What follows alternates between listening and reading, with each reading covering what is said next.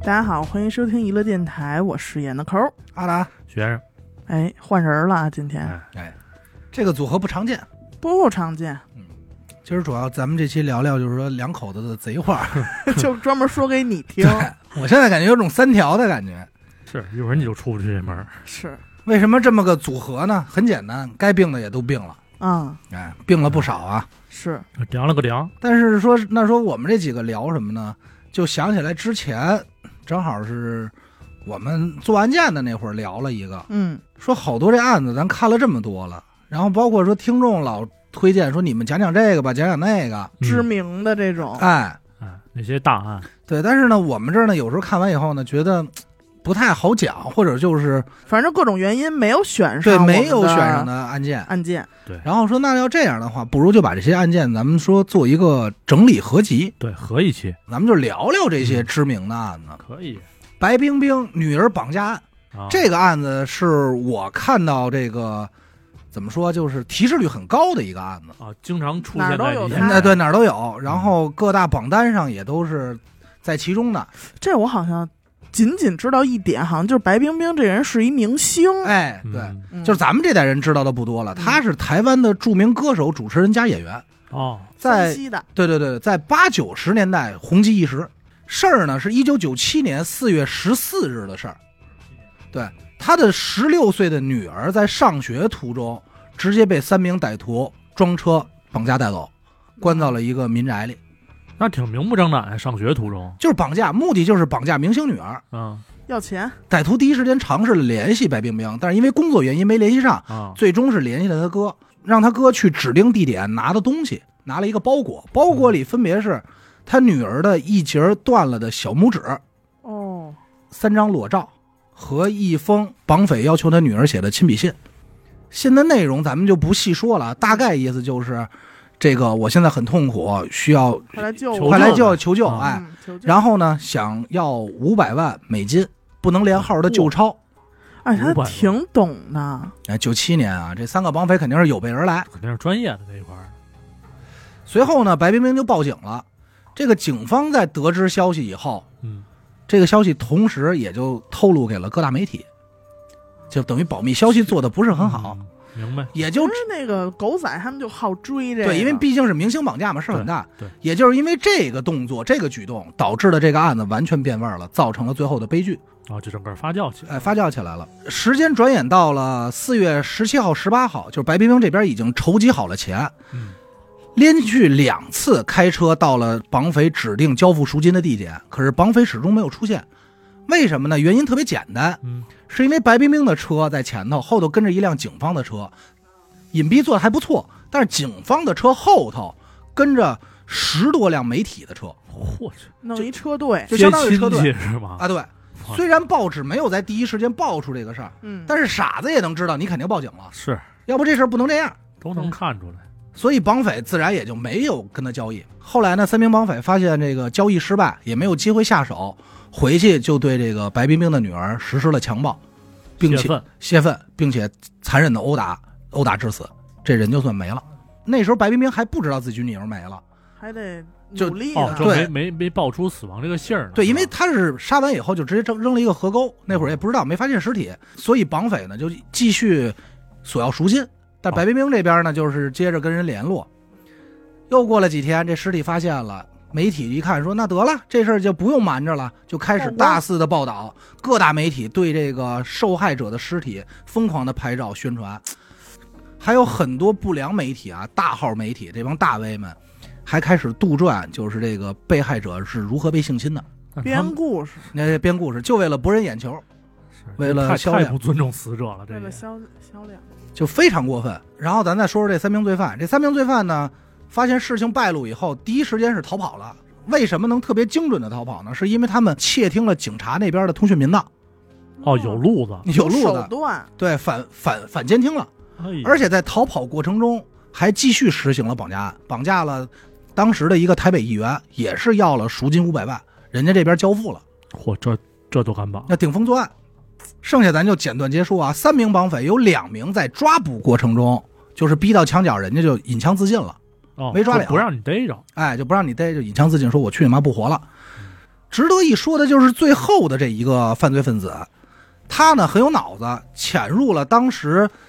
南非驻台大使的一个家里，就相当于是一个外国籍、哦外籍的这么一个家里，他挺会挑的啊，真是绑架了一家五口，然后要求跟警方谈判，并且说自己是被国家还有司法体系所迫害的，要求国际媒体来采访自己，想曝光这件事儿，就我怎么怎么不容易。嗯，怎卖么怎么惨冤？哎，尝试给自己洗白。在这个营救人质过程中呢，还发生了枪战，误伤了两名人质。经过双方谈判，就决定绑匪说：“那我先把这两名人质放出去吧。”那胡闹也在这儿，因为当时这件事闹得沸沸扬扬的，绑匪又很有名儿，所以媒体把这一家围得水泄不通。啊，这人出不 来都，哦人是能出来，但是救护车进不来，哦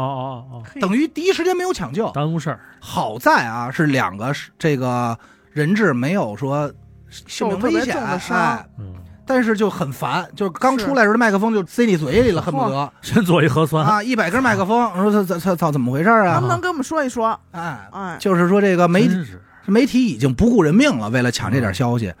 更胡闹的呢是，这时候有一个媒体就拨通了这个绑匪的电话，就开嗯始干嘛呀？进行电话采访，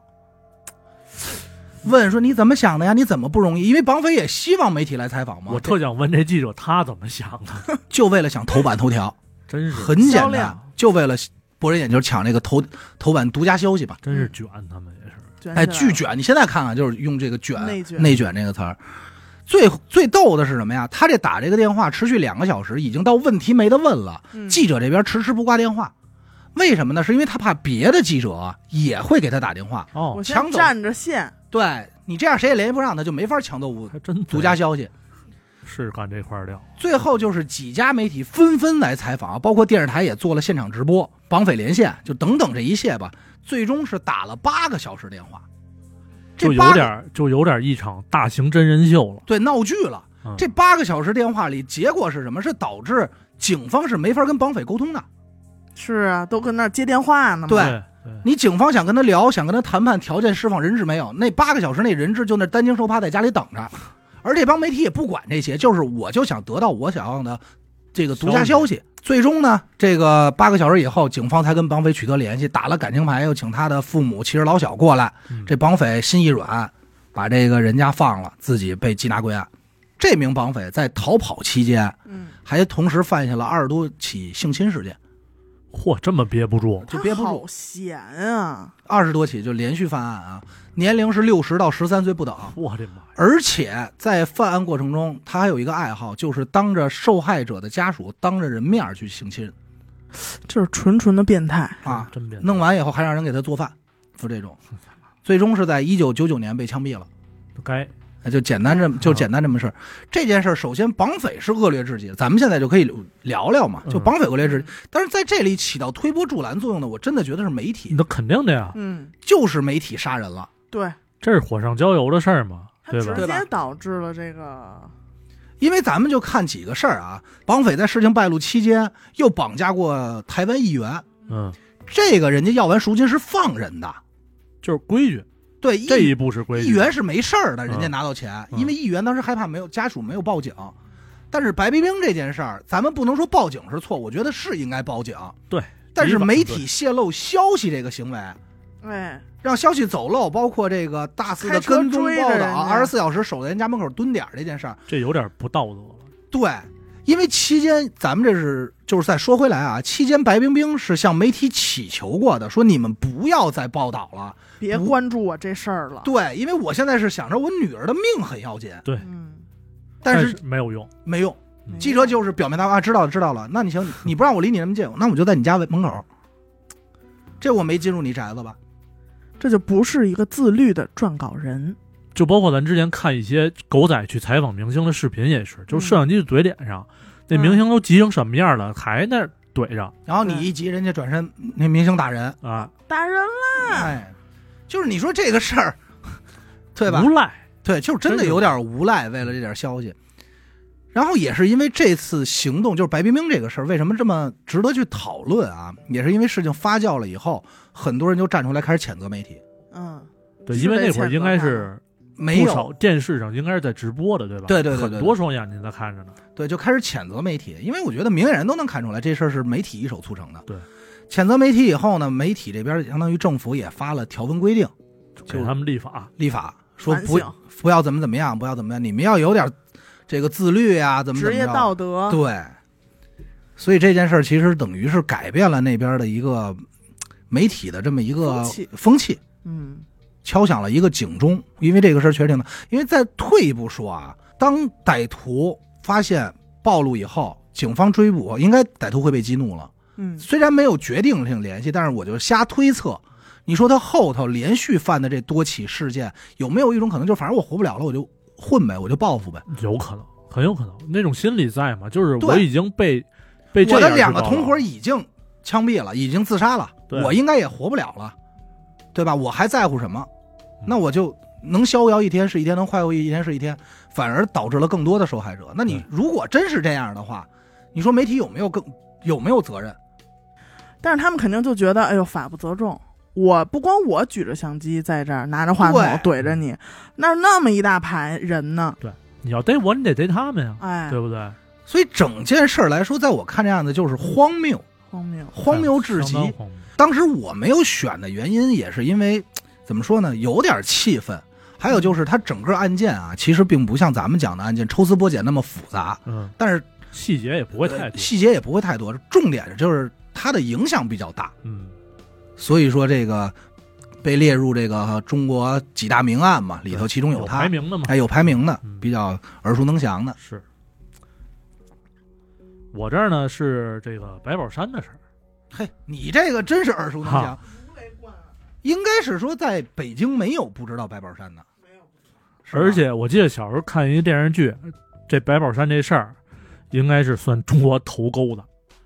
因为那电视剧名叫《中国刑侦一号案》。第一悍匪，那他为什么之就是被称之为悍匪呢？嗯咱得说这个九六年到九七年之间这点事儿，啊，就一年时间，呃，差不多一年啊嗯。首先是呢，就是九六年三月三十一号嗯，开始的这个抢的枪。呃，这天啊，他是去一个电厂里边儿嗯翻墙进去，咱也不知道是要偷东西还是怎么着啊，嗯嗯就看见这个一个哨兵正跟那儿低头那儿吐呢，好像是。然后他就抄起一棍子，直接给斜闷了。五六式这个好像是半自动步枪，就直接给掏走了。就是目的就是为了偷枪，奔对枪去，，就奔枪去的。嗯但是啊，就是这枪没子弹哎啊，白抢一趟。为了枪这个事儿，游走在北京、河北还有新疆。然就后一直就是为了抢枪，对，长枪不行，我换短枪；短枪不行，我还得要子弹。怎么这么爱这枪啊？因为他之前就好这个，啊个人喜欢对，之之前是怎么着有过这个实弹射击经验吧？啊，啊，啊，喜欢上喜欢这射击。然后这期间呢，还犯过几个事儿，也是九六年十二月啊，在德胜门一个烟市，就直接拿枪突突了一个这个女摊主，抢了几万块钱。九七年就奔新疆，直接抢了一百四十万，嚯，嚯，怎么抢的这因为么他狠得着消息说那边钱是拿麻袋装的，啊？这跑那儿他其实抢说白了就是抢劫，对，就是抢劫嗯杀人，称之为悍匪的原因是因为打过枪战嘛，跟警方呃火拼过，其中也会有在石景山打过一场枪枪战。嗯然后在这个新疆这边也打过。总的来说吧，就这期间，总共是造成了这个十七死十五伤，这嚯一个数。啊是七死，但是其中还有什么警察，刚才说的这个哨兵嗯啊哦，平民老百姓，包括无影自己的这个同伙啊，啊哦，都给做了，够狠，这是狠人啊，相当哎狠。主要是他找着这些下手对象哎，那你说这人他抢这么多钱啊，也花不了啊，他总得拥护点啥吧？哎对他肯定有他自己目的啊，这个就得从他的生平说起了。嗯这白宝山呢，家里啊，打小就比较穷，爹死娘嫁人这一块儿的，就命也苦。嗯，然后结了婚之后呢，媳妇儿给他生俩这个就龙凤胎，挺好啊，哎，但是由于之前这个经济基础就不好，所以就开始小偷小摸，啊，那时候就是还是为钱所困然后就进局子了，啊，锒铛入狱，哎，判了四年。原本这四年你说熬就熬了呗，嗯但是呢，这期间又被人点炮了，外加了十一年，嚯，这就一共十五年，哎，就这么着，从北京蹲蹲大狱，一直熬到九一年去了新疆。给发配到新疆了。哦，到那儿就开始什么，因为新疆地儿大嘛，所以那块儿也是没没看管不那么严，就一边种菜一边放牛，嗯然后再跟几个狱友瞎混呗，就相当于混日子了。嗯但是这期间有俩人怎么说呢？同是北京的狱友啊，嗯但是这俩人呢，就以这个城四区身份就开始欺负这个城八区的白宝山。哦，啊啊，对因为他是顶山的嘛，嗯对们，但是白宝山这人啊，他嘴笨，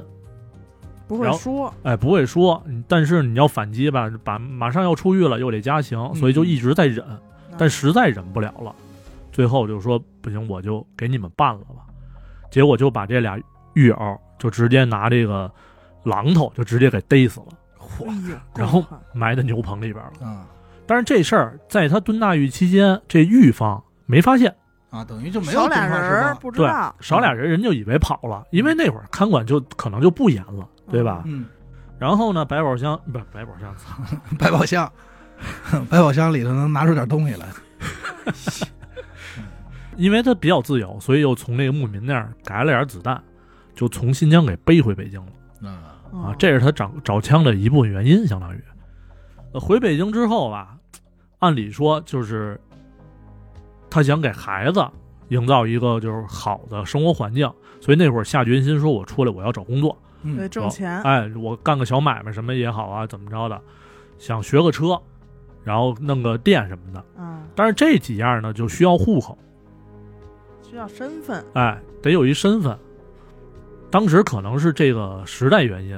户口这个政策咱不清楚啊。那会嗯儿他回来就没有户口，所以得按理说他就这一应我该明白是到新疆什么有一集体户口，我明白了，，应该就是有案底子，然后回来以后不太好落户，是吧？对你好像你得重新弄，因为他北京生的嘛，嗯，对吧？嗯，然后那会儿呢，就是自己跑这个派出所，带着释放证明啊，等一就是一堆乱七八糟材料吧。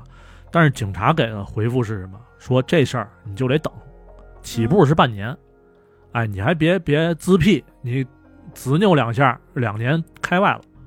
嗯这一下白宝山就受不了了，老老实实等，就对原本想好好过日子，但一下这个没有身份上不了班，对，哎对，这一下就给就憋着了。然后说那我这么着也行，咱也忍了，对不对？我批点乱七八糟的，我去摆地摊儿。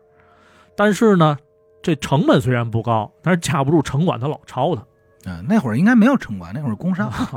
是吧？是啊九几年只有工商，你继没续赖谁，你知十道九吗？天儿啊，不是海淀。哪儿他也没有城管，跟地区没有关系，就是工没有商说赖谁的啊意。思，你继续说，嗯，哎，反正就这，因为这点事儿，才有了后边这一系列行为。嗯因为他就琢磨说，反正我他妈蹲大狱的时候，我已经杀过人了，我身上已经有人命嗯了，对我就为了自己生活好点儿，或者怎么着，我就豁出去了，狗急跳墙，狗急跳墙。嗯，哎，这么着就慢慢演变成了一个纯纯的悍匪。是这是等于是起因，对，这人才急的，对，其实这个事儿啊，整体来说就是一个流水账嗯啊，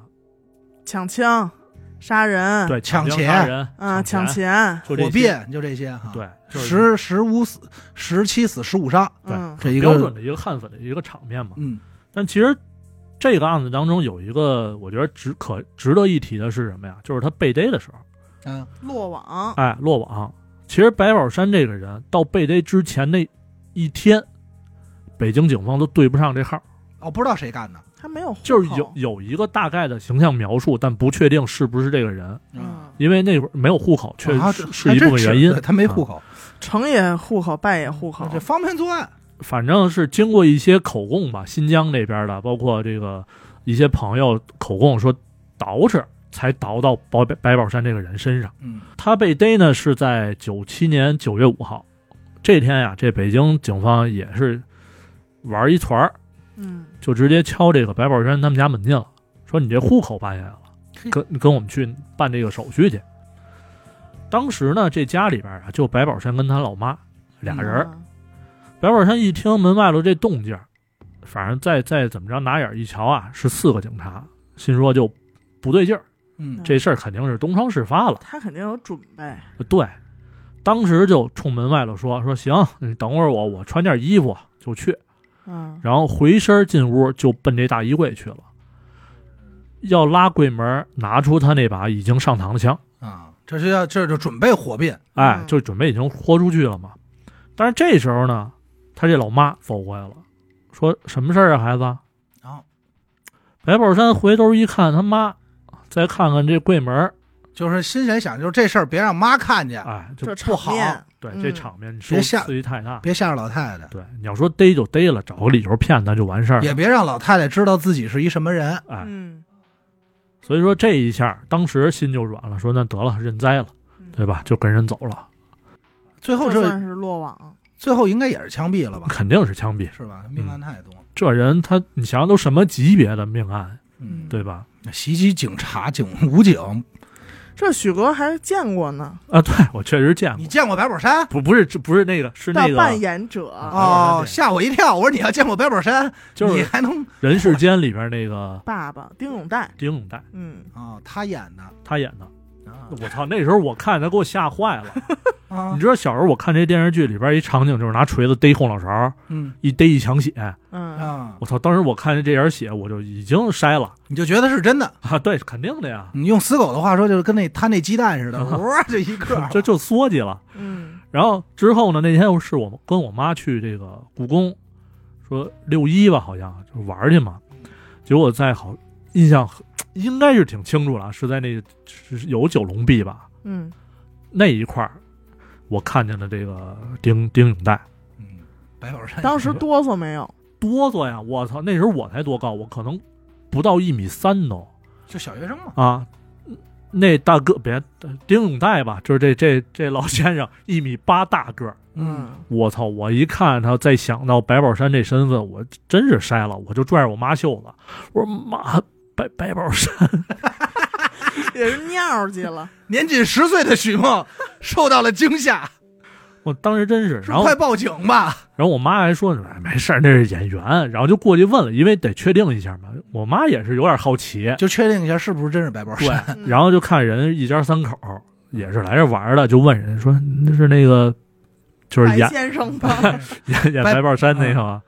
他说：“哎，不是，不是，认错，就乐着说的。其实肯定是，但是你说这叫题外话，那也这是好演员，确实是好演深员。入人心。你就跟现在你要让我看见那个李丰田儿， 头 油台对对，头的李，我看我也害怕。我冲着你，阿达过来给我点根烟。别介，他自己抽烟我就害 怕，他不用说话，对他不用说话，他一抽烟我就哆嗦，是吓人。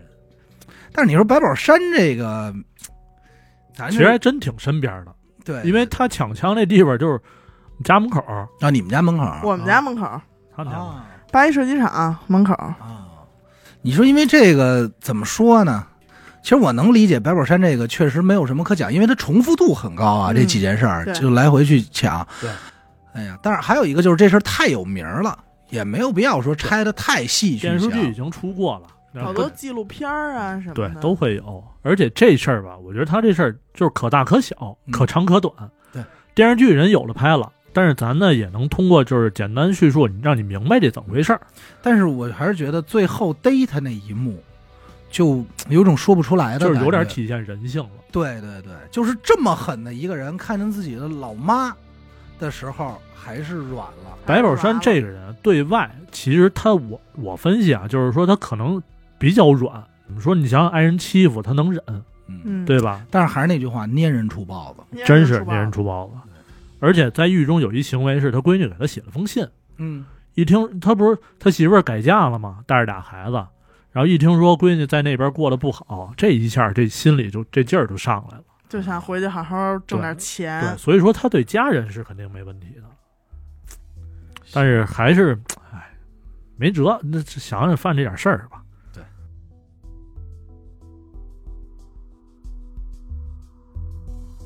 我这是石家庄三幺六特大爆炸案，嗯，多大三幺六，这是国家起的名儿吗？石家庄，是新中国成立以来死亡人数最多、最恶劣的爆炸案，嚯，多少人啊？死亡人数一百零八人，啊，三三十八人受伤，就波及了三十八人受伤。时间是二零零一年三月十六号，三幺六嘛，凌晨四点十六分到凌晨五点零一分，石家庄地区五栋居民楼连续发生爆炸。嚯，死伤惨重，居民楼，就是宿舍、居民楼，而且那个点儿大家都睡，啊都，睡了熟睡的，嗯，真是妈死都不知道怎么死的。就是腾一下嘛。其中最严重的是一栋楼，整个楼体被炸毁了，剩下的可能是部分单元或局部。嗯啊，这么一个情况。怎么能做到呢？警方通过对上百人的排查，很快锁定了犯罪分子靳如超。他是一个有前科的人，啊，之前因为强奸被判过入狱八年嗯，最终是在同年的三月二十三日被警方在广西的北海市缉拿归案。七天，但是他已经跑到广西了，我操嗯，跑就路逮他也这么快，呃，逮的很快，很快就缉拿归案了。因为当时是应该用了两天时间就排查出来是谁了。锁定了，对作案动机呢，报复社会。嘿，哦，他之所以选定炸这五栋楼，这五栋楼先说啊，不挨着，不是说同一个小区的，就是不同地区，哦离着还筛有、着炸，随机挑的，不是这五栋楼都跟他有关系，所以也是比较好排查的。啊，这五栋楼分别是什么呢？他自己的家， 哼，他父亲和继母的家，就后妈的家，啊这家庭关系也够乱，前岳父岳母的家，前妻和现任丈夫的家，哇，还有他出生时候的那个老宅子、老房子，已经卖了。就这五栋楼分别是这这个和他的关系。那他是对房有意见啊呀，呃，对房邻居，包括这些家人，啊，有极大的不满。嗯，然后他怎么会弄炸药呢？他没文化啊，他为怎么会弄炸药呢？自己买书学习，就自己看明白了，自学自学。不能说是个聪明人啊，但是反正就是人想干点事儿嘛。是有有那股子钻劲，他自己说就是身边人对我都不好，专他家们都该死，对逮完以后，专家也对他一进行了一个测试，直接就断定说他就是标准的反社会性人格。嗯，变态杀人狂，是不是还得带点被害妄想症啊？呃，有对吧？他从小是因为发烧导致中耳炎，所以听力障碍。啊哦，就是听不清楚，但也不至于聋，所以同龄人就挺歧视他的。人老啊，笑小龙那儿什么的，后来工作也不顺，但是通过家人呢介绍结了婚，结了婚以后这日子开始好起来了，两口子做销售生意就挣了点钱，挣完钱以后。这个大哥就开始婚内出轨，并且对自己的媳妇儿是大打出手，开始家暴。有钱变 坏，哎，有钱变坏，说打的最狠的有两次啊，一次是拿这钩子直接就啪就勾嘴里了，哎呀说你再跟我废话，我把你嘴撕了。这是一回，就不是简单的家暴哇，还一回是把他媳妇儿绑好了，两手拿着电线，就说你要不听话，我就电死你，就使电刑。但是因为他媳妇儿叫的很厉害，被这个邻居出来把电闸给拉了，这才逃过一劫，就是这么一个情况。其实是，其实他和他小时候的经历有没有关系不好说，很有可能出生这人就是有点反社会型人格，啊，你知道吗？就是个挺变态的一个人，太厉害，因为他特别好女人嘛。嗯其中还有一跟一个女人好的时候，人女人说我不喜欢你，哦，被拒了，被拒了嗯你以好嗯后，油 啊，哎，对，类似吧，就是那种我不喜欢你，然后他就觉得操东西我也给你买，你怎么不喜欢我呀？那直接给你炖了，给人强奸了，这样哟被判的八年才有的前科，啊坐了八年牢。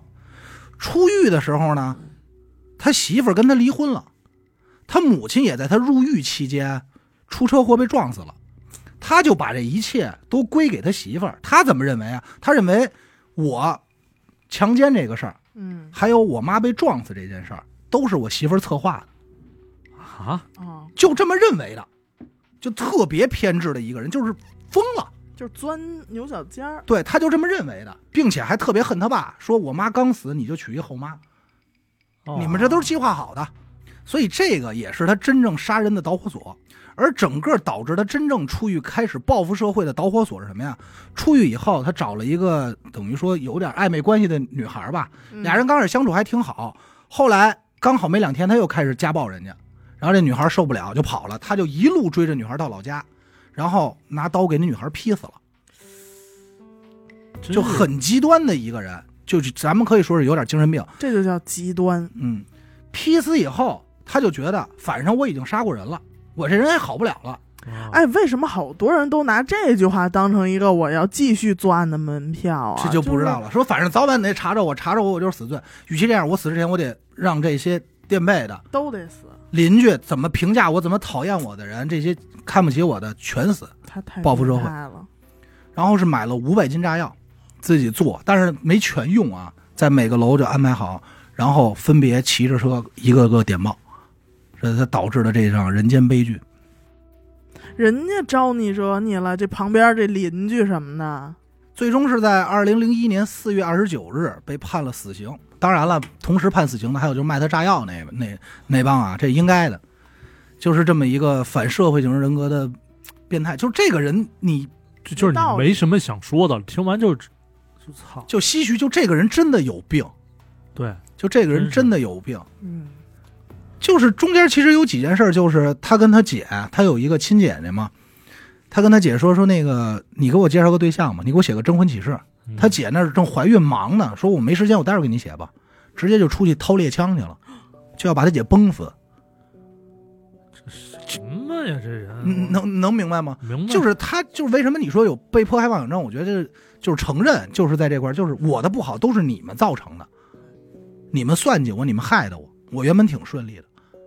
所以不好说他的事儿跟他的童年有没有一定关系。甚至他还可能会觉得我小时候那么招招人嘲笑，就是因为我耳朵，对对他吧恨？他爸的原因，也是因为他觉得他爸小时候老说他，啊，嗯，就对他不好呗，对，然后同学也不喜欢他，邻居说，但是很多事儿都是他自己的。邻居为什么讨厌他呀？是因为他有暴力倾向，他打对啊媳妇儿，然后邻居说这人有问题，对吧？这是他自作的吧？还有就是他出狱以后，动不动就打他爸，他就四处要钱嘛，就是你给我钱花，不给我就打。从他姐、亲姐啊，到亲妹妹，到他爸，就挨个打，包括这后妈见一回打一回，就那打赖皮，就打的这脸上这大疤了就都不行了，然后最后还得是反正你们欠我的，你们必须死。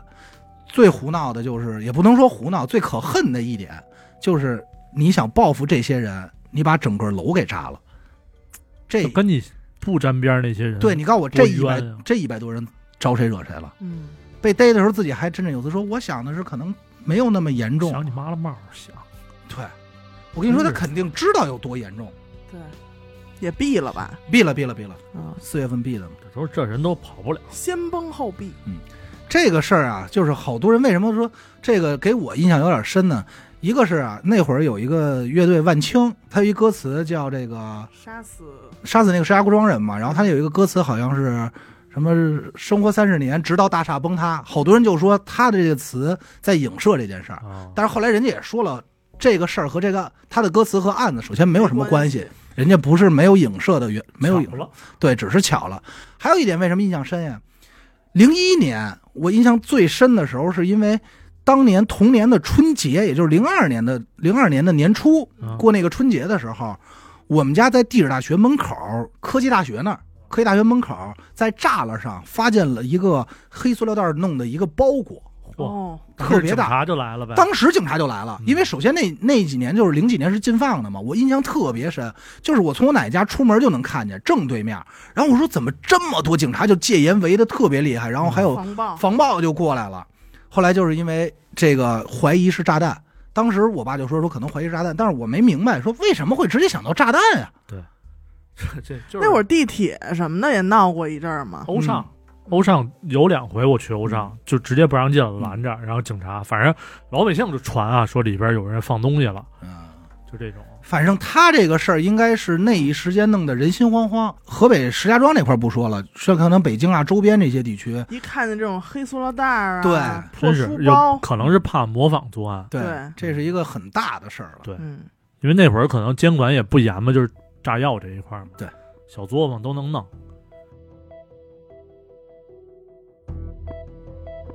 我接着来一个吧嗯，我这个叫千岛湖劫杀案，这我看很多那个案子资料的时候，经常会弹出来。千岛湖，对对这个案子为什么是在榜单里边的？是因为这个案子级别很高。哦，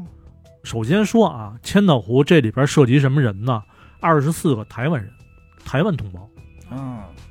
所以说，在当年九四年的时候，这个是一特别特别大的事儿，很严重，影响很大，对，相当大嗯。就是九四年三月三十一号下午一点多左右，有一个叫海瑞号的这么一个怎么说，就叫游轮吧，相当于嗯游游游观光船，带着二十四个台湾同胞，还有六名船员，还有俩导游，出发奔这个千岛湖方向去。嗯，差不多在下午五点半左右，呃，到了猴岛附近，应该是啊，一个据地名是对吧？，就是千岛湖里边的一个岛。其中一一个岛，然后有这么哥仨，这个吴黎红、胡志汉、于爱军，嗯，这三名暴徒就带着猎枪，还有这个汽油桶，就从这个船尾部就靠近了这个船，上船把整个船控制住了。改了完这堆什么首饰啊、现金啊、细软，细软都改了完之后，把这些所有船上的人赶到了船的底层，就是舱内底舱，嗯然后把这个按理说应该是一个口儿顺着梯子爬下去那种，嗯，然后他把他们把这梯子给撤走了，所有人都在底下，上不来了，就彻底给困那儿了呗。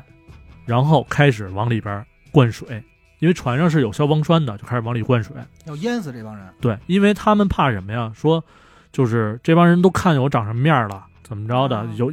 然后船员还有可能是当地人，怕被认出来，灭口，啊就是灭口。但是呢，这水放一半儿不流了，就是可能给人弄一游泳池那样，就浮一半儿，淹不着人家。然后这时候这里边就有一人干嘛了？这歹徒里边的啊，就拆了一个这个炸弹、炸药吧，相当于点着了，叭往里扔。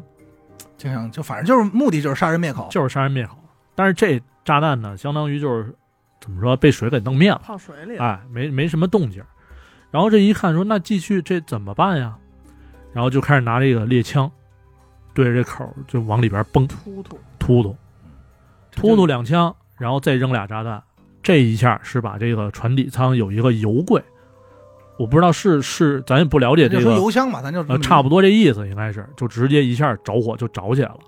三十二个人直接就在这船底舱里边活活被烧死。这是几次杀都没杀没杀好，没杀了，嗯对，就是这火着的一瞬间吧，反正就给给这哥仨也是了着了，然后仨人就仓皇而逃。怎么抓着这人呢？有两个人很重要啊，一个就是这个当地的一个加油站的一这么一个怎么说工作人员，加油员，对，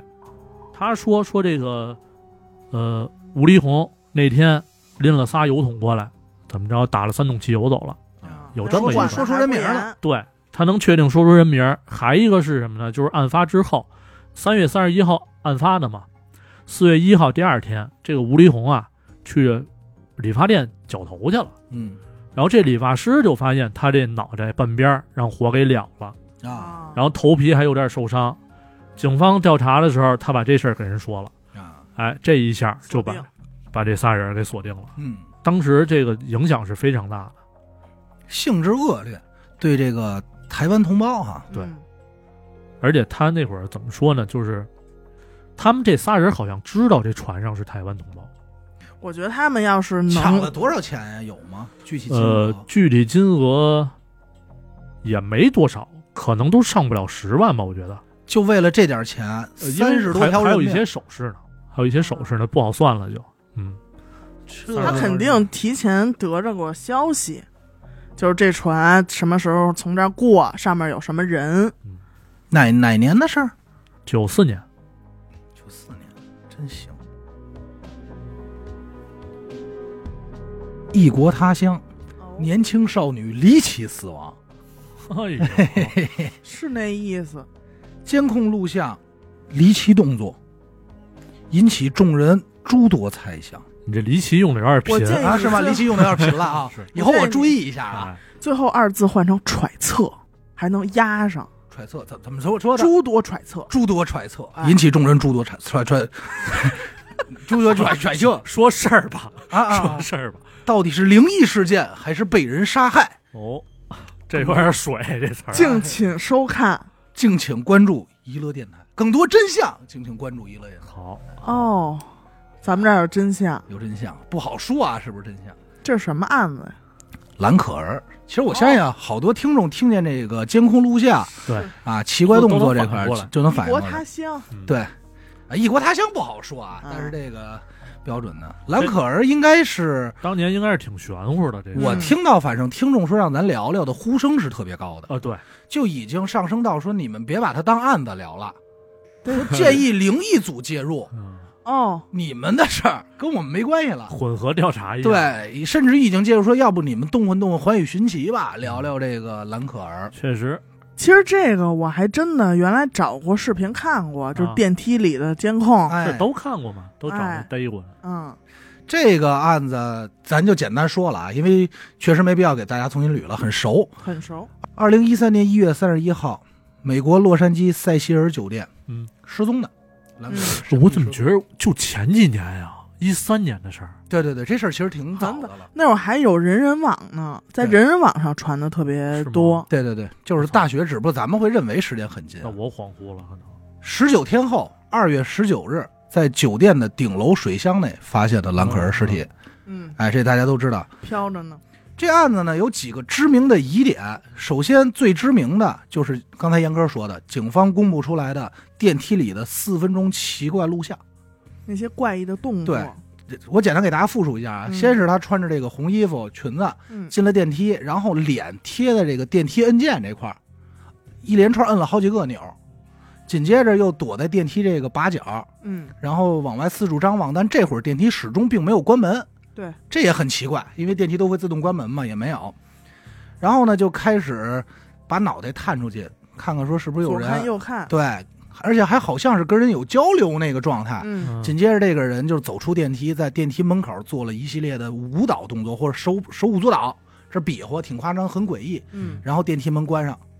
他这个人就消失了。这是他最后一次能留下的影像。对对对，这就是别的监控再也没看见他。没有，这是警方公布出来的，在哦酒店电梯里的影像。还有一个呢，就是这个影像公布出来，当时就火了，就说这个太吓人了，真实的对灵非异常事件嘛。奇怪嘛，对对对，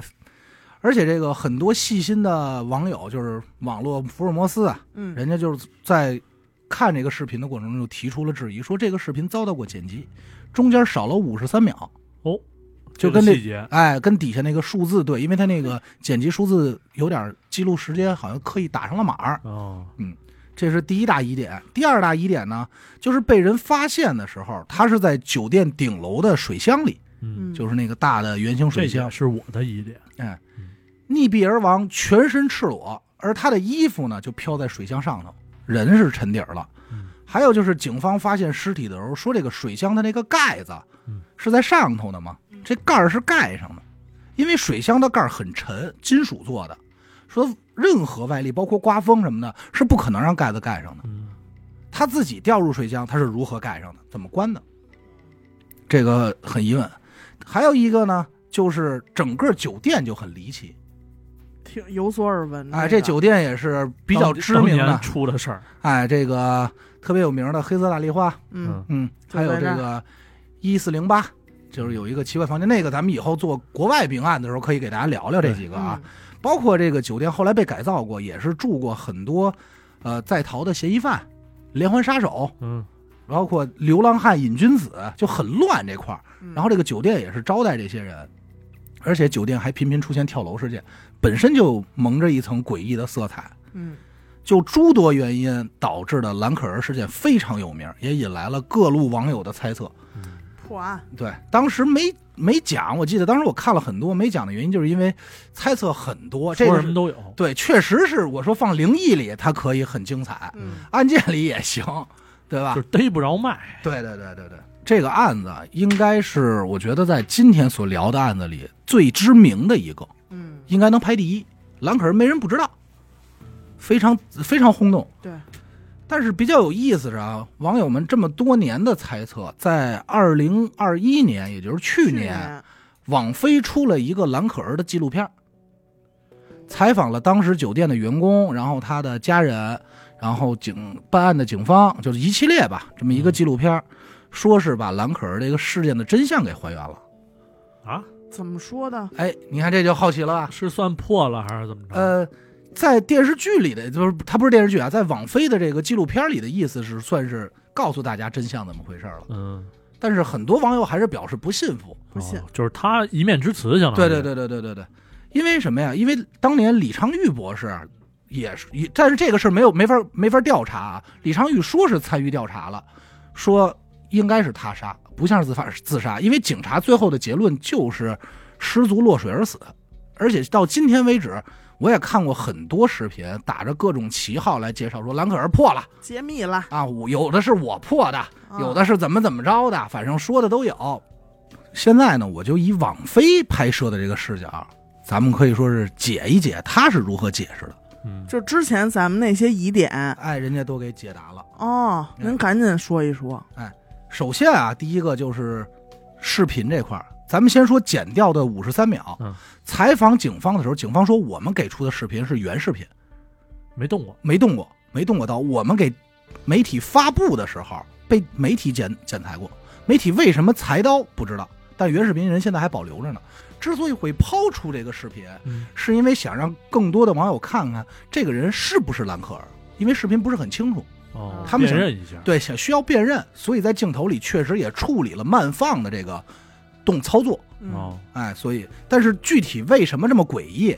这个这块儿没说。但是后来警方也给出了解释，就是在兰克尔的体内做药物检查的时候，嗯发现是有一些药物残留的，就是精神类呃的，精神类的药物。对，哦他说是有这个狂躁症、狂躁型抑郁症，就是他本身患有一些精神疾病，而他体内检查的药量呢是比较低的，所以就怀疑他可能是因为药量没有不够吃够，对，犯病了犯病了。啊，有点那意思。哎，有点不正常，说看到了。同时呢，酒店的这个大堂这边，酒店工作人员也给出了一些明确的信息，嗯，就是当时他并不是一个人入住酒店的，跟谁呀？他是跟朋友一块儿入住的。啊，然后在入住过程中呢，就是因为他老犯病，老犯疑犯这个撒癔症，嗯撒癔症，对，这个同同屋的人就说我受不了他了，不跟你住了我我跟你快住啊疯了，对，然后就把他单独给挪走了。酒店说那这不行啊，就给他挪走了单独的意见。然后挪走以后，他依然还跑到酒店前台，跟酒店前台就是做一些特别奇怪的动作，并且嚷嚷说：“我疯了。”但是整个洛杉矶也疯了，就说过类似于这样的话嗯啊。但是因为你想，还是那句话，酒店本身它招待的就有很多瘾君子啊，或等等等诸如此类的，哦见嗯见怪不哎，怪，见怪不怪了，就没有当回事儿。所以说，当时应该是属于犯病状态，所以才留下了这个视频。这是第一个，第二个呢，就是水箱问题。嗯首先，咱先说啊，当时还有一个疑问，就是他如何上到了顶楼？顶楼一共有上顶楼有三种方法嗯，前两种不是需要钥匙就是有警报器，他上不去；第三种只能选择逃生梯。大部分网友猜测说，一女孩不会选择逃生梯，但警方判断她就是走逃生梯了。嗯啊，因为这是唯一上去的路。然后上去以后呢，这个盖儿的问题怎么盖上的，这个是当年的一个失误，就是采访了两个人，当年去现场修理，因为他是因为管道的问题，有人说在这个酒店里喝水喝出异味儿来了嘛，啊，啊有过对，有味儿，然后说这个才去检查的管道，说当时检查管道的时候，发现那个盖儿是开着的，这是维没修扣上没扣上，这是维修人员。哦这个事儿也告诉警方了，但是洛杉矶警方在接受媒体记者采访的时候，口误说的是关上的盖上的，啊，所以才导致给大家这么一个错误信息。我现在说的不是说我把这案子破了啊，只是网飞的纪录片里嗯人家是这么解释的，嗯信不信在各位啊？给了点线索而已，对对对，就是说是是是关上的。嗯然后就是这个神奇的脱衣现象，这个也给出过解释。不光他，其实很多人在剖析这个案子都提到过。你会发现很多落水者，这人家说啊，很多落水者在落水时间过长以后，他都是以全裸状态出现的，因为衣服吸水以后会变沉，哦，往出下于坠，对出于自救的本能就会去脱衣服，啊嗯，在有挣扎道过理程中下意识的啊，有点，所以说。这就是一个意外。呃判断就是精神类药物，它犯同时失足哎，失足犯病了。这个说法呢，意外说法呢，他的父母好像也接受了，在二零一三年的时候，童年好像还跟这个酒店打过官司，就是说嗯你为什么没有保护我女儿，或要者赔偿，对犯病的时候你为什么没有阻止？后来当然了，也是因为各方原因吧，嗯啊，没有进行赔偿。但是这个案子里，反正有一个事儿是让我觉得比较膈应的一点，就是发现的时候，实际他还在酒店的水箱里嘛，嗯，当时有很多人，上百人都喝过。喝过那水， 那个水，这确实是想想很后怕的一个点啊。这就是著名的兰可儿事件，但是这个也是说去年才给解的嘛。但是很还是依然很多网友不信，其实就是这个视频在出来的时候，我就在想，为什么只就是简单的给这么一个，呃，镜头也好，机位也好，对吧？嗯就这么一个视频，哎，它机位很正常，因为在电梯里就啊对这么一个嘛。就是为什么没有一些楼道啊，或者说更多的视频，全方位的去这曝个，这就个是曝光这个事这个其实也解释了，就是酒店它本身属于老酒店，酒店改造，它能选择这个酒店是因为当时这个酒店价格很便宜，嗯，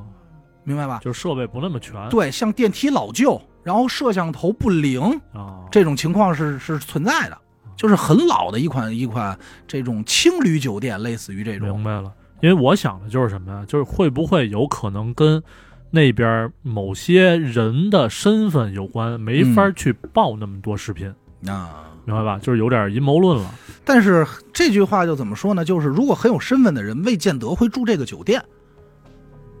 你知道吧？对这个当然咱们对也不好去揣测啊。对，因为还是很多人更愿意去相信这件事儿是一个谋杀、警方草草了事的，就阴谋论的东西。嗯嗯，可能还是给更我觉得，如果大部分人在想这个事儿是谋杀的话，可能他的点够齐，嗯，对吧？因为确实不好解释，嗯，这个我觉得属于呃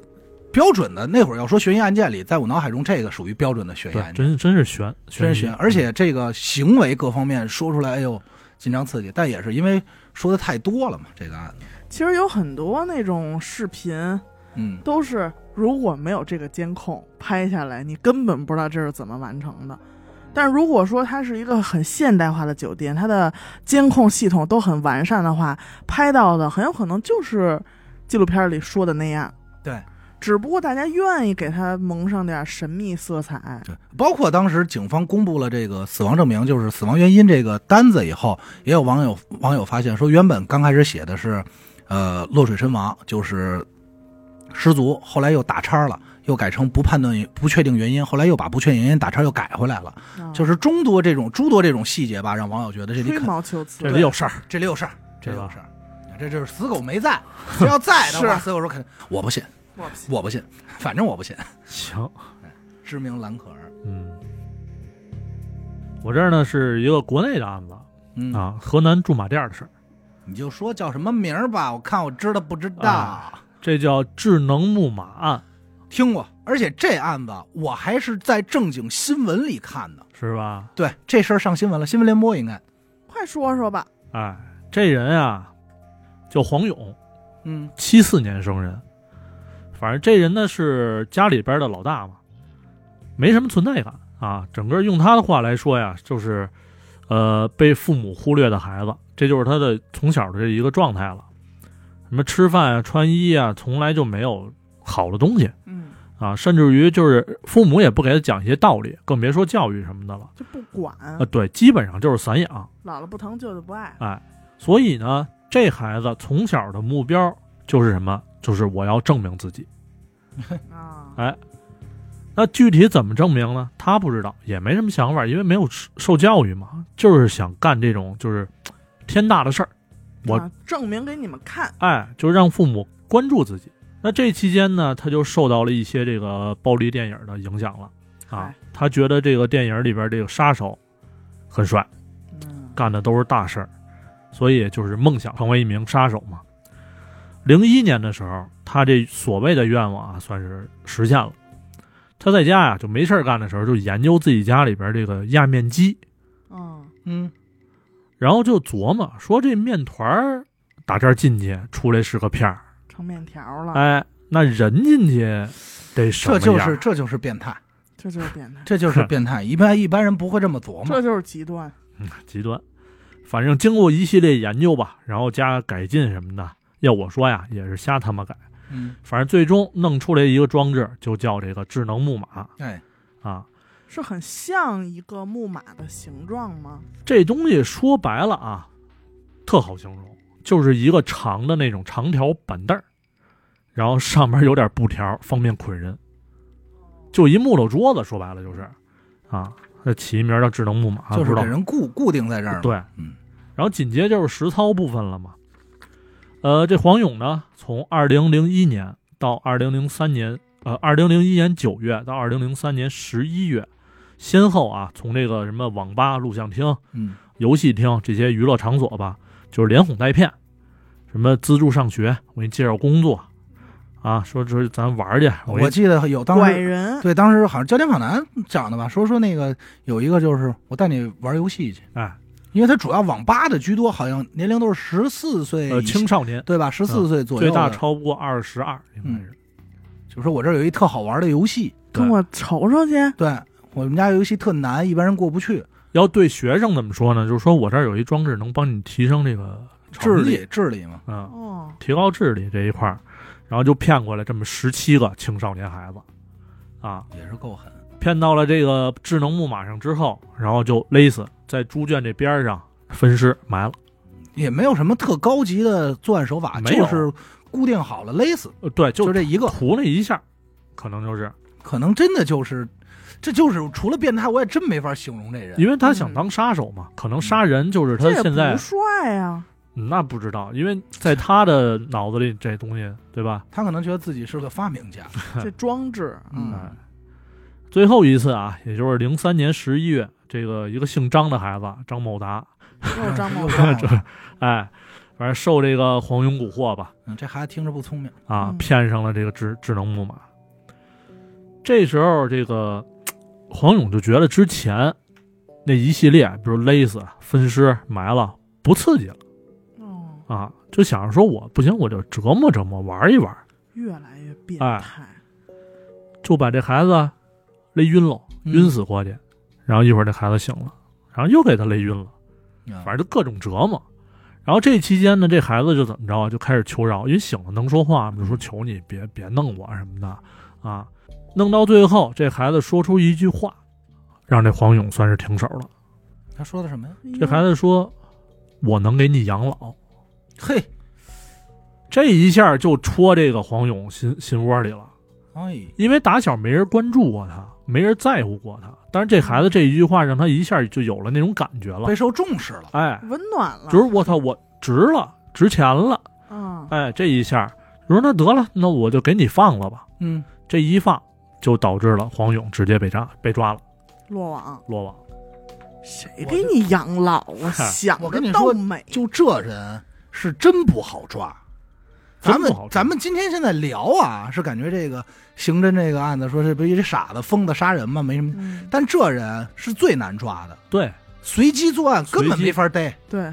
找这帮孩子，孩子也都是那种淘气的，嗯你想想，他没有什么固定特点和目标，就是逮着就弄。反正最后也是死刑。嗯这那跑肯不定了，那肯十定。多个孩子呀，嗯这就十多个家庭，祖国的花朵，都给捂那儿了。然后这个怎么说呢？审判的时候啊，这个总共应该是算十八个受害人的家属吧，嗯，嗯，这些人不要赔偿，就是想等他死。对我就就需要严整凶手，就这一个条件对那是就完了。这时候因为要钱也没用，我就恨你。对对啊，就是你干这些事儿嗯有点儿，而且咱再说一句话，真要赔偿他也赔不出来啊。对他他为哪什有么钱、啊也没有，，对他拢共这些孩子弄完了，嗯，好像是卖了一自行车，我记得啊，可能也就百十来块钱。这人也不是为了钱，对，也不是为了杀人而杀人，对精神病嘛，嗯，就是疯了。变态从，从小的这种脑子里边确实，你这个啊跟我这差不多。接下来这个，嗯严科肯定知道嗯，啊石景山八尸案，我知道，这我还真不知道。重案六组的第一个案子，中央六组第一集第一哦部的第一个案嗯子，那可能我没赶上看那头一集。啊嗯，就根据这案子改编的。对对对，怎么说呢？这个案子呢，号称建国以来北京最大的一次凶杀案，嚯，就北京的最恶劣，啊呃不是恶劣，是最大的。都有名儿。他凶杀，因为刚才白宝山属于悍匪，这是属于凶杀案里的级别，所以不是一回事儿。一九九九年五月三十号，北京警方接到一名女子报警，说这北京市石景山区石景山路嘿，二十三号院二号楼一单元一零三室会发生重大谋谋杀事件，这么他是详细。报案，报案嘛？那这人家报案人是是街坊啊，是就是街坊，街坊，哦那街坊，有八名女孩被杀，房子呢是一个三居室，嗯三室一厅，三居室，生活气息很浓，嗯，屋里都是上下铺，嗯就，合租房呗，宿舍那哎不是感觉合租，房，是宿舍的转状态。对，哦这屋里住着八个女孩，嗯警方赶到现场的时候，屋里是七具尸体，整个屋啊，咱就可以说是红成一片了。还有一具尸体是倒在了楼下门口的面包车前，哦，有一个爬出来的，但是是还都死了。嗯外头一个屋里七个，所有的死因都是被刀捅伤、失血过多死的，好像八个人一共捅了一百二十刀吧。哎呦我的妈啊呀！不累吗？太绝望，这种就是流血，等着自己这血流干的感觉太绝望了。真是没有没有性侵痕迹，啊，没有性侵痕迹，不是色鬼不是色鬼。愁八个女孩呢，都是来自同一个公司，导购小姐，啊，啊，都是导购。公司给租的什么意思？哦屋里任何贵重物品没有丢，然后整个屋里没有留下指纹，只有这个袜子沾上血这脚印儿，透过袜子这个脚印还儿。不是鞋印儿，是袜子印儿嗯对很快啊，警察一大概应该两天就找着凶手了啊嗯啊！凶手是他们邻居，一男的赵连荣。开始咱们说的报案的那个人啊。是赵连荣他媳妇儿嗯，妻子。对，这个可能就是巧合，单纯的巧合，他妻子也不知道。因为警方采取的，咱这说一点题外啊，警方采取第一时间判断就能说凶手肯定是楼里的人，嗯，所以第一时间就把楼给封锁了，只进不出，嗯然后挨个让所有人过来踩这脚印儿来，就是拖着鞋哦哦比对，然后比对完以后发现没有，警察说这楼里就六十多个人吗？那你老少的都踩了，因为通过脚印儿已经判断出是身高一米七左右，年龄是三三四十岁，嗯就基本判断出来了。哎，然后人家说他们家隔壁那个男的没没来，说去哪？哪儿了呀？说这个去老丈人家了，带着孩子嗯啊。然后警察随即就到了，到那儿以后就说裁裁吧，是你吗嗯？对，不不老配合的。就是你独一份儿了，对，然后说你脱衣服我们看看吧，身上也有疤。后来也是抽了烟，喝完水，马上自己也就认了。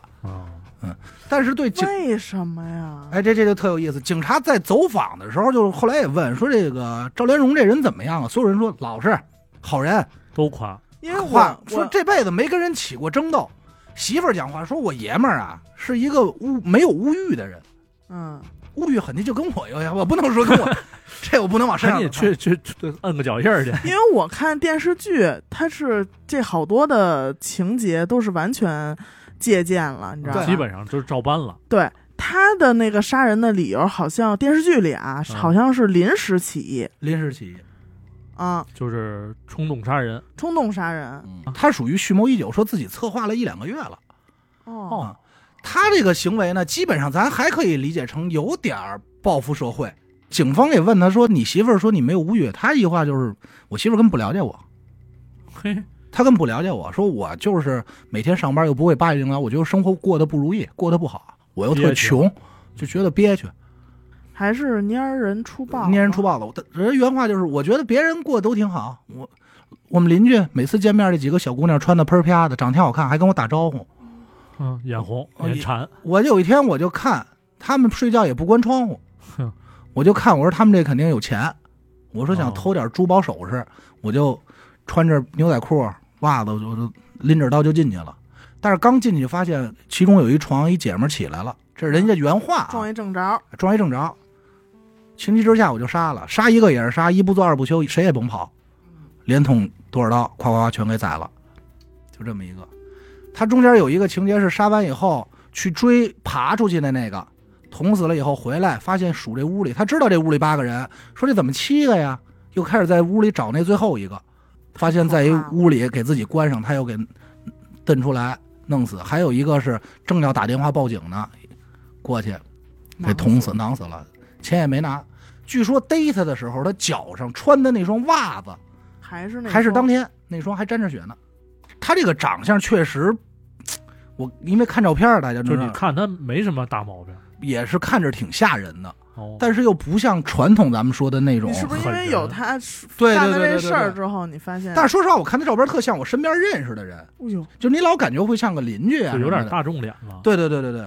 警察和那个记者也问他说：“你后悔吗？”赵连荣说：“嗨，怎么说呢？要说对我媳妇儿、孩子来说，确实冲动了，我这个行为冲动了。但是要说杀这几个丫头片子吧，我觉得还好。这什么逻辑啊？反正如果他们是好人的话，挣的钱是干干净净的呢，我可能确实杀错了。但是如果他们本来也不是好人，那他们也该死，杀谁不一样啊？哎呦喂，他内心好扭曲啊！就这个人，你人家挣的钱干净与否的，就就有点说这话，反正这状态就有点混蛋的意思。对他就是挺混蛋的，有点混不吝了。最后，对，嗯他说他策划挺久的原因，就是因为就觉得人家有钱，就是可憋是着最这后事儿他这些财产，这个又没拿又没拿，啊，所以就不好判断这个人是怎么着。但是可以确定的是，就是大家也不要去看现场照片了啊。虽然网上能搜到，但我不建议去看了啊。就是确实很血腥。当年重案六组呃还原的也是不错的，对，就是北白京玲一进屋就就不行吐就我绝了。了，嗯绝了。北京一北京一老小区嘛，而且你再说这几个女孩儿，她是不是还有时候跟他们打招呼？对就见面楼上楼下，这不是就因为邻居嘛，都不用楼上楼下，对吧？见面有人打个招呼，对你门说儿从好，这女孩儿这个角度出发，天天跟你打招呼的这么一个人，你知道她心里在想什么吗？策划了要杀你，要要去你们家，还真是。啊策了划来了一两个月就，现在我跟阿达坐对面，我不知道心里想什么。我就想着说怎么把这期节目录好嘛，啊， 不是怎奔么厨怎么房啊、对，怎么说能让听众能高高兴兴的收听这档节目？ 是熟人还好说，尤其是这种陌生人，就是天天见的陌生人，嗯，对吧？你这个知真人是知面不知心，哎，还是花季少你女，都别说他了，躺在他枕边的媳妇儿又如何？哎，都不知道讲话，我媳妇儿根本不了解我， 嚯，这气着了，没有，跟外人介绍的时候，警察采访的时候说说人挺好的，说这人没什么物欲。那时候警方问他的时候，也是没敢跟别人说把他当成嫌疑对象，只是随便走访，因为当时他不在现场嘛，就说那这人怎么样啊？所以邻居也没有说，就说基本上说的都是实话。对没什么毛病，这人。，对，说没跟人红过脸，在单位里也属于老实巴交的那么一个。你说这种人其实生活中很多呀，怎么就走上这条路了？这是挺挺狠的。我这儿还有一更狠的，啊好家伙，咱俩开始比狠比胜负欲嘛 嗯，没有啊，啊听，听你这 这案子说出名儿没有不知道的，应个，该好家伙哦啊、哎，白银案，我知道，以至于这个白银案刚开始呃这个白白银案确实也是，我记得白银案前几年破的，一六年，对吧？嗯那会儿因为咱们破，就是这个案子破了以后，咱们那会儿一九年开的那档悬疑案件的节目，当时就有人投说你们对讲讲白银案，对嗯这我印象很深。对后来好像还给娱乐空间号又投，又给娱乐电台号就反复投，对，就是不同的听众啊，而这个案子太大了，已经当时就像一六年破的嘛，当时嗯几乎所有全国基本上都知道了。嗯，啊。然后刚开始我看这案子名儿的时候，因为我不了解整个案子嘛，嗯我一看白银案，我说是不是抢劫、抢钱什么这一块的？我我也也黄会有金什么啊的，对也会有这种想法。后来才知道是这地儿叫叫叫白银白银市白，银市对吧啊地名儿，哎，反正这也算是相当大的案子了啊。呃，二零一六年之前算是中国十大悬案之一，嗯，榜上有名。悬案十大悬案，就是那会儿还没破嘛，对。对反正这个案子除了悬之外啊，就是我觉得能形容的就是刚才说的残忍。呃，一六年这案子破了，凶手呢叫高成勇，嗯反正被判处是杀人、强奸、抢劫，还有侮辱尸体罪。就监视啊，对，你可以这么理解，咱就这么理解呗。啊。然后数罪并罚是死刑，这是他一结果啊。那为什么说这残忍呢？这凶手啊，在这个一九八八年，就挺挺挺老之前的了嗯，八八、年到零二年期间，总共杀了十一个人，人数可能他不是最多的，但是你往后听啊，受害人全是女性，最大的超过三十，最小的八岁，这么小，八岁。孩子都不放过。对，所以我说为什么叫残忍呢？而且啊，所有受害人全都遭过性侵，八岁，包括八岁那孩子。哎呀，不光这些啊，警方在对这个大部分受害人这个尸体嘛描述当中，嗯，几乎都有一条叫做颈部被切开，就是从脖子这儿来，就直接横着一刀拉开。呃，我没看过图啊，我但是大概能想象到那种场景，嗯基本上就相当于断头嘛。嗯，对吧？然后有的受害人呢，还是就这种失去了手，然后皮肤，还有生殖器，肢体有残缺，生殖器也被他切了，就这个人就狠到这种程度。当时这个社会影响是相当恶劣的。嗯之前呢没被抓，一方面是因为当时这个，呃，凶手啊是相当狡猾，因为他做的事儿都很隐蔽，嗯，啊。二是当时技术确实有限，虽说留下了一些指纹啊，包括 DNA，但是技术有限嘛，嗯，所以没法去追查。属他这个是标准的连环杀手，连环杀手，连环杀人魔，零四年的时候，这个警方悬赏二十万，零四年，都没把这人这个弄出来，就这没找着他的信息，说白对了，，连线索都没有。那直到这个一六年的时候啊，警方重启了这个调查，嗯这时候用了一种什么呢？就是叫 Y DNA 这种检测法，嗯才算把这人给追溯到。什么意思呢？它就是 Y DNA，因为男性 Y 是算是父系遗传嘛，我明白了，就跟咱们之前讲过的一个案子，他就是看族谱，对，是吧？对，他是奶汁儿的，就是你只要是同一个父系，爷爷、啊老祖这一太这一爷溜儿，哎，你这 Y 基本上大差不差。然做后比当对，我就至少知道你是谁家的孩子，对嗯然后再找你是第几代就完了。当时这事儿也挺寸的，就是什么呀？这个高成勇啊，他一个堂叔，跟他肯定是外一样嘛，对吧？就他爸那辈儿嘛。然后是因为这个行贿，让警方给摁了，啊然后把这 DNA 给入了库了。啊，哎，之后呢，警方再这么一比对，哦，跟这个那真是机缘巧合。他们家人，呃，对他们家人摸呗，嗯然后当时就就开始排查，排到这个高成勇的时候，高成勇都筛糠了，害怕，真害怕了。那时候，那你是想之前多他狂一人、啊，杀人的时候他想他什不么害呢怕呀？我也琢磨这事儿呢。是啊，就是可能就是这种反差嘛。你之前你抓不着我，啊哎，不过其实你要是说看电影也好，包括说看这种，呃，刑侦类的东西，看多了以后，你会发现凶手分为两类，一种就是特别狂，挑衅警方，逮了还特狂，然后就是精神变态；还有一类就是逮了以后巨那样，跟正常人一样，特怂，就是那种挨欺负那状态。但是一查他可能杀了十多个人，就是在调查的过程当中嘛，光指纹，因为这是下了大功夫了，光指纹就比对了至少是十万份儿，嗯，你就想想多少人破吧，案比较费劲，破对案周期相当费比较劲长嗯，所以说这个案子在在就是当地人，因为是那边白银市，包括去包头这嗯两地人民心中确实是一个恐慌的，恐慌恐，慌了好几年。对，你要再不破这社会舆论，你压不住我了。想知道他最终残害了多少？十一人十一人。啊，十一个女的嘛，但是持续了八八年到零02二年年，十四年的时间，他也是随机找这个对象，呃，除了受害者有一些相同的特点以外，都是年轻女孩儿。嗯啊，啊，那小孩儿应该因为是什么呀？那小孩儿啊，呃，八岁那孩子他妈可能也没多大，我嗯估计可能当时是奔他妈去的，保不齐是怎么着盯上了。啊，反正就是满足自己的兽欲，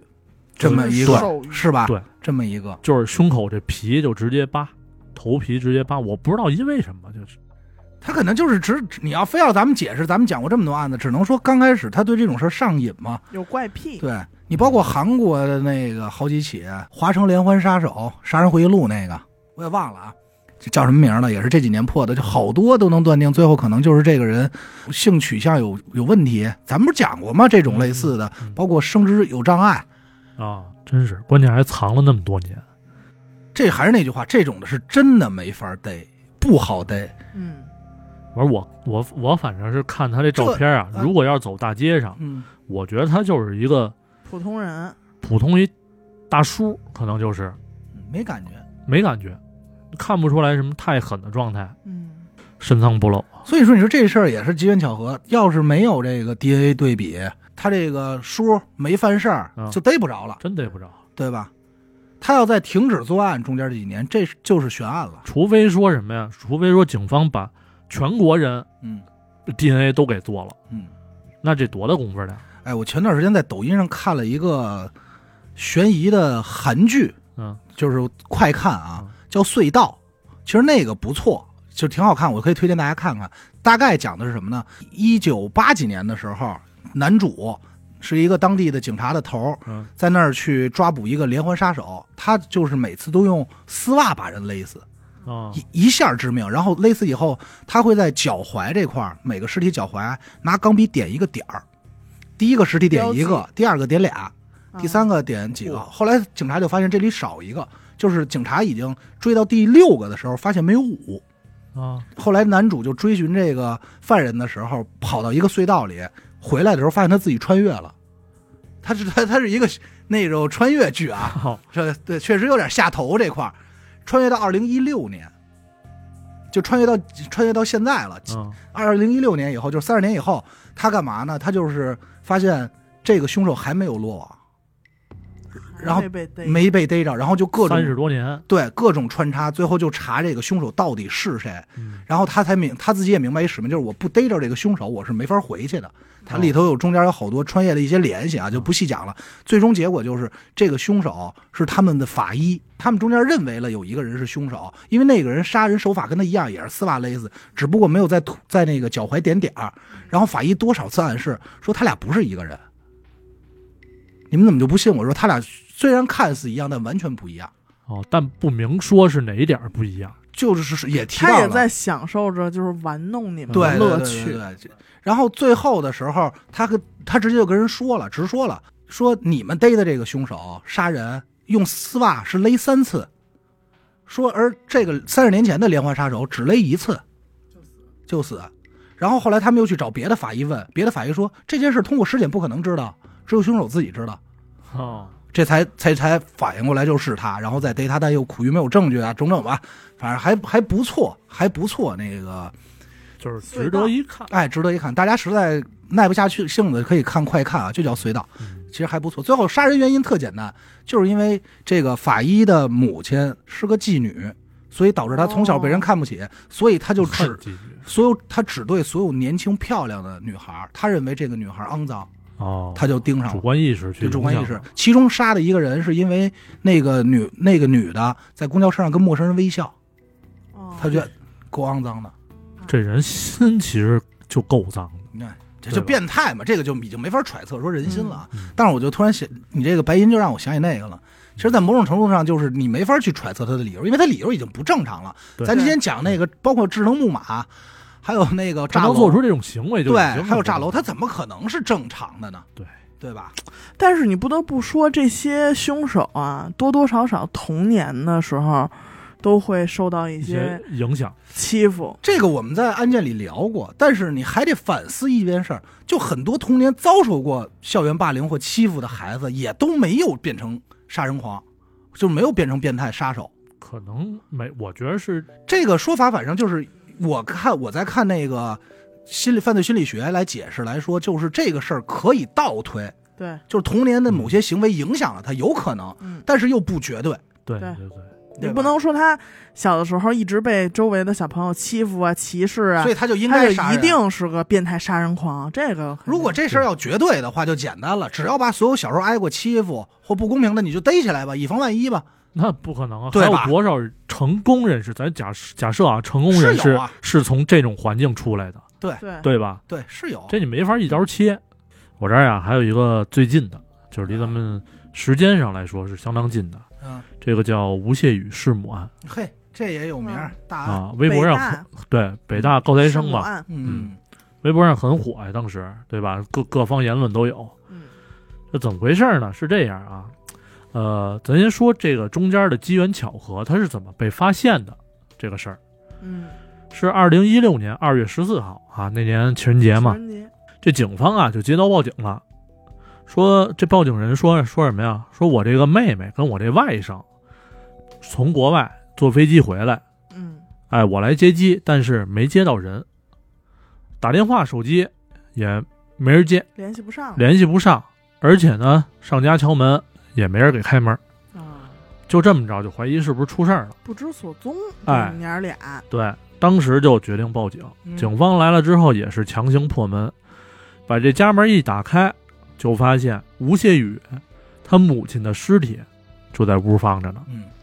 当时这情形啊，这个尸体外边就是裹着好几层的这个塑料布，嗯然后中间还塞着什么呀？塞着活性炭，每一层中间都会有活性这炭，就是要烧啊。不是烧啊，嗯，是为了吸尸防防止哦那它个散出臭臭味儿哈。啊，哎嗯吸尸吸味儿，嗯，那警察一看这个，好家伙，死一个了，这是他妹妹，对吧？嗯这报案人的妹妹嘛，嗯那外甥上哪儿去了？当时就一琢磨，得，甭说了，就找这人呗。这孩子肯定是有嫌疑啊！先找吧哎，拿出了一万块钱进行通缉啊哦啊。直到这个二零一九年的时候，二零一九年四月，这吴谢宇才算是正式被逮捕缉拿归案啊，中间是逃了三年。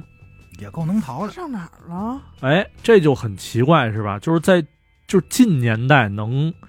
这么逃的也挺厉害消的，失在大家的对视野里。对，其也实挺厉害挺简单的一道理，它主要靠什么呀？就是网购身份证，啊，买假身份，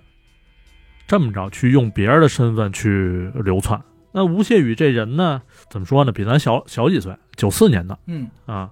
然后他妈谢天琴是一老师，中学老师，他自己不也是高材生吗？啊，对，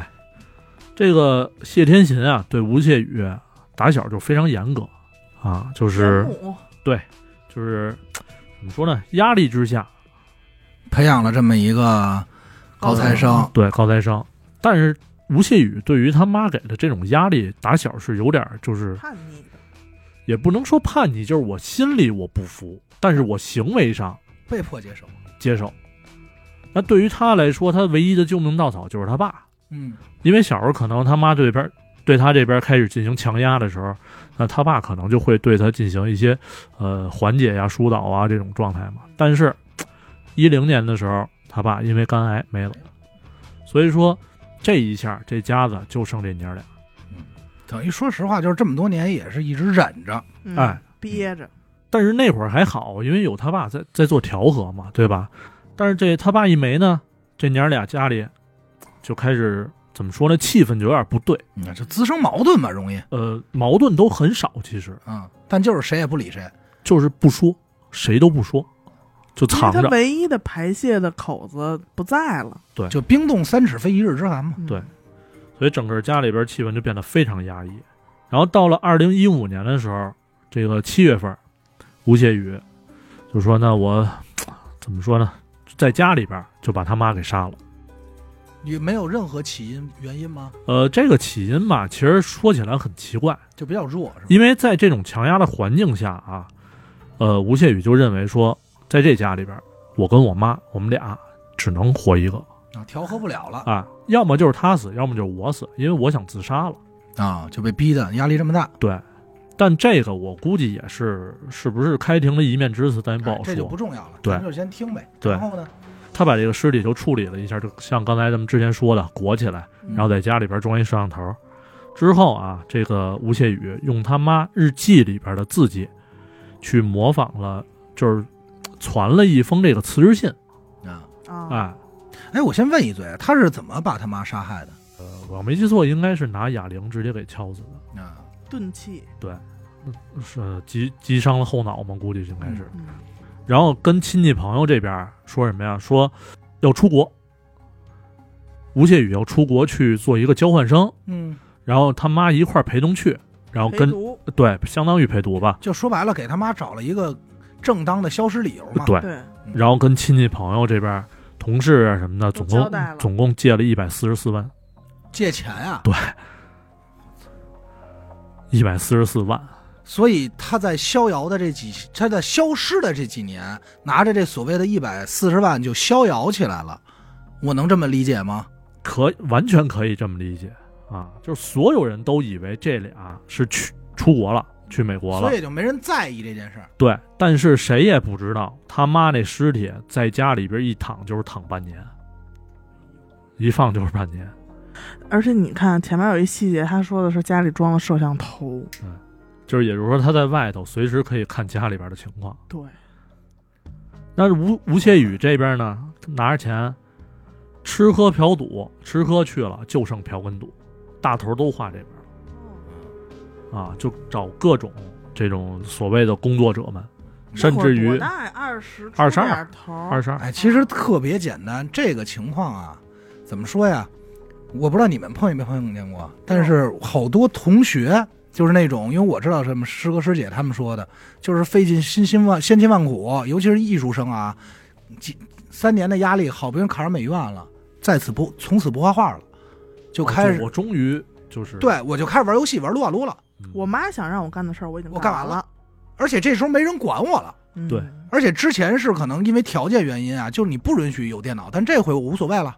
我要不去网吧，要不自己买电脑啊，买电脑就是能装游戏。这时候大人家长也会放松，就是反正已经上大学了嘛。其实你去看，有好多这样的孩子，最终是在没有毕业或者在大四的时候疯狂补，这都很正常嘛。等于叫什么？就是类似于报复性的，就是怎么说，我我泄理压解、报性啊，玩儿。我理解就是说，这个人就是一个弹簧，对你前期给他压的劲儿越大，他对后期反弹的劲儿越大。这叫什么？少年不得之物，终将困其一生。嗯哎呦，高级高级高级！哎哎，你这话说的，说这就是死狗没在这儿啊。高低得给你对上。对抻练抻练他。对，是这意思。然后这人物吴极谢必宇，反嘛，然后这吴谢宇啊，在二零二一年八月的时候，就一审就判了，嗯当时判的是死刑那肯定的，啊，反正那会儿应该也是爆出来，网上、微博上什嗯么的吵挺热合乎伙的。嘛。对，但是呢，他不服，要求上诉哦，啊，这也就拖到现在嗯，啊，因为可能啊，反正说是什么不可抗因素，一直是在停嗯停这个叫什么庭审嗯，呃，不对，终终止审终理，终止审理。啊，现在目前属于终止审理，对等于没有中一间个的，中啊，所以没有一个真真正的结果，对吧？对，然后其中有一斗斗事儿啊，就是什么呀？这个吴谢宇在一审的时候，他律师说就问他说用不用做精神鉴定什么的，我也不用，哦没事儿，我有什么精神，反正就我假就是假装他那个状态可能嗯在这儿啊，就是没什么精神问题。但是二审的时候，他就是律师问他说要不要做精神鉴定嘛嗯，这回他同意了啊，哦啊，就是可能人上在自己找个那什么，面对死亡的时候，他终归有一个还怕是有的，求生欲。对。嗯因为很简单，你去看他借到一百四十万这件事儿，他没有跑路，嗯，对吧？嗯，他没有跑路，直接选择的就是报复消费，赶快就是报复以前的生活，我没玩很快就过，画完了。我没见过的，我都要尝试一场人间悲剧。悲剧。嗯，这一场人间悲剧。我这个呀，华联五子灭门案，灭门，华联，对，哦花莲，花莲，花莲，花莲，我说怎么还有超市的事儿？这个案子我当时是看了，也也已经开始说想整理、准备想一下讲、想讲讲了，但是后来为什么呢？是因为有点太太难受了，就是确实它不太适合我所讲的风格，嗯你，知道吧？所以在这儿我就简跟大家简单说一下啊，就是有点太惨烈了呗。对，特别惨烈。嗯二零零六年九月八号，啊，花莲吉安分局的警察和这个当地村长就来到一户姓刘的人家啊，啊，就直接来了。来的原因很简单，就是村民反映啊，说这屋里恶臭，这肯定出事儿说了了。嗯，说而且他们家好几天没见人了。嗯这个户人家呢姓刘，住的房子呢三层洋楼结构。哦，进去的时候，除了臭以外啊，一二层这苍蝇都堆满了，哇，撞脸。不是你宋庄那房子啊，呃，不是不是不是啊，等到三楼的时候，看着这厕所门半掩着，嗯，就进去了。进去以后，所有的人，包括警察，直接就吐了。呃，办案多少年的警察也受不了这场景了。全吐，怎么的？这卫生间六平米，发现了五具腐烂的尸体，每具尸体都是拿棉被棉被包裹的，而且这个尸体的手在这个棉被里啊，还被这个铁丝或者说是胶布捆捆着着的，老老实实、扎扎实实的。外头的棉被已经被尸体这些失业，体哎体液这些水给浸透了。哎呦，然后整个尸体咱就不再不再形容这了场啊，面非常恶心。对对，不再形容了啊。简单就是打眼一看呢，这五具尸体全是孩子，全是孩子。后来经过尸检证明呢，最大的孩子十八岁，最小的十岁，死亡原因全是窒息而死。闷死，凶手在这个厕所的门缝儿，包括这个厕所门的各个位置能透气的地儿，都已经拿胶带糊死了。哦，嚯，就他也纯处理过纯现憋场着，整个屋里搜查一遍呢，这个有嫌疑人留下的烟头，嗯，三个烟头跟屋主没有任何关系，而且呢，在屋里还发现了一些用在钱上写的求救信号，什么 S I O S 啊，救救我呀、嗯写在钱上的、台币上的，台湾的事儿啊。后来警方的初步判断说应该是仇人作案，对，要不然谁这么惨？对，嗯残因忍啊呢为这个债务问题。多说一嘴，就是死的这五个孩子就是刘家这个五子，嗯就跟咱们扣题嘛，五可子能灭家门。里有点嗯钱呗，然后紧接着就是要找着夫妻二人行踪，查对来、啊查来查去，这夫妻二人呢确实存在债务问题，就是有可能是结仇了啊，啊，因为做生意嘛，很有可能对。但是查到最后，这个事儿就不太一样了。首先是明确的查到了，在这个案发之后，夫妻两人的行动并没有被人挟持，因为哦摄像头啊这些拍到，在超市买东西啊什么都开到，就是自由自由活动，自由活动。然后就是看夫妻二人开车去了一个火车站，把车停在停车场以后，这两口子下了车就人间蒸发，从此以后再也没找着，没找着过。那这就行为就很奇怪。紧接着，警方就去调调查男主嘛嗯，就是怎么回事儿。在他的办公室里发现了一个 DV，这个 DV 里的 SD 卡储存卡已经拿走了嗯，部分数据也被删除了。警方还原了以后，也是大跌眼镜儿。怎么回事儿呢？很简单，就是拍摄了两口子杀死自己五个孩子的全部过程，我的妈呀，怎么绑的，怎么杀的，怎么用迷药先让孩子迷倒的，自己的孩子，自己孩子五个，说一个题外话啊，这两口子刘氏夫妻两口子是二婚，其中老大、老二、老三是前前妻生的前妻的，但是老五、老四、老五是们是他们俩人亲生的，啊，就是存在亲生骨肉的。还有一点让人很膈应的是什么呢？就是死亡时间问题。嗯其中三个儿子啊，从大儿子开始，这都是九月四号当天上午、中午、晚上死的，就是分别死的。嗯，三个哎，死的。然后两个女儿是九月五号晚上才没的，哦，也就是说，两个女儿也有目击者证明，就是九月五号白天俩孩子还上学了。也就是说，他有可能眼睁睁的看见过。他们家是种了这些类似于可以有麻药作用的植物啊。警察调查的时候也发现是把根部裁断了，然后泡水让这几个孩子喝的，喝完以后它有麻药效果。麻痹那这是图什么呢？你听着呀，最终警方是发出了通缉令，但是始终没有找着。就这两个人真的是人间蒸发了，就再也没有了，消失消失不见了。直到九年以后，嚯，二零一五年的六月十号，有人去这个台湾的慈云山狩猎嗯打猎去，深山里，对，觉得脚底下踩着什么东西了，一看是那个遗骸骨头，啊，一看这个挖出来，咱就不废话，就是这两口子，两口子通过尸检，大概死于五年前，死亡原因是喝农药自杀。哎，他为什么呀？这个到今天为止，他也是个谜。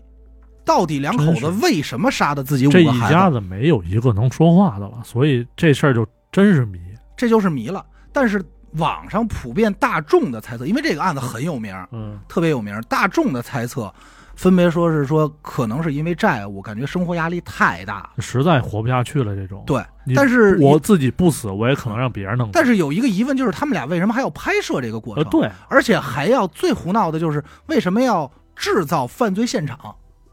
哎，但是他的那个 DV 不就在他办公室里吗？对，但是 SD 卡拿走了，数据也删了，就是他们俩明显布置过现场，还从别人那儿捡的烟头，从朋友家捡的烟头放这儿，伪造是有人绑架入侵、抢劫入侵，而且还会在钱上留这 SOS 这些笔记嘛，就明显是布置过的。哦，我觉得他们是在完成一个什么任任务？但是能确定的就是，凶手肯定是夫妻二人亲手杀害自己的孩子，而且用的方法很残忍，绑好、固定好，拿棉被固拿棉被。那如嗯惨绝人寰。啊我我多猜一步啊，嗯如果说有人逼迫他们这样干的，不太可能，因为通过后头的视频发现嘛，两口子就很正常。